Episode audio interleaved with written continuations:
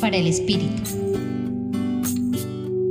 Es muy esperanzador reconocer el gran amor, cariño e interés que Dios siente por nosotros. Así lo manifiesta constantemente y lo notamos en la medida en que somos cercanos a Él, a su palabra y a la vivencia comunitaria. Sin embargo, para que no nos dejemos llevar por inercias o nos quedemos en rutinas que poco a poco desgastan las fuerzas, el ánimo, la vitalidad y la creatividad, entre otros, recibimos de parte del Señor llamados e invitaciones para revisar y examinar nuestra vida en general y nuestro interior en particular, para ser conscientes que muchos aspectos pueden ser ajustados, corregidos y puestos a punto.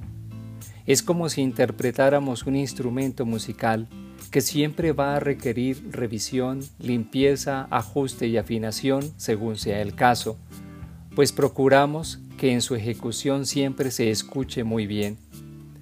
En el Evangelio de Mateo de este día, el Señor nos reitera el continuo llamado a la conversión, a ser coherentes entre lo que decimos y hacemos, a ser compasivos con los demás, vivir la humildad y el respeto, y a no buscar privilegios o ventajas de ningún tipo.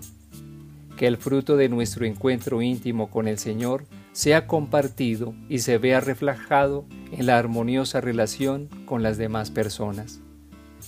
Compartió con ustedes el Padre Víctor Alonso Herrera de la Compañía de Jesús, Centro Pastoral San Francisco Javier, Pontificia Universidad Javeriana.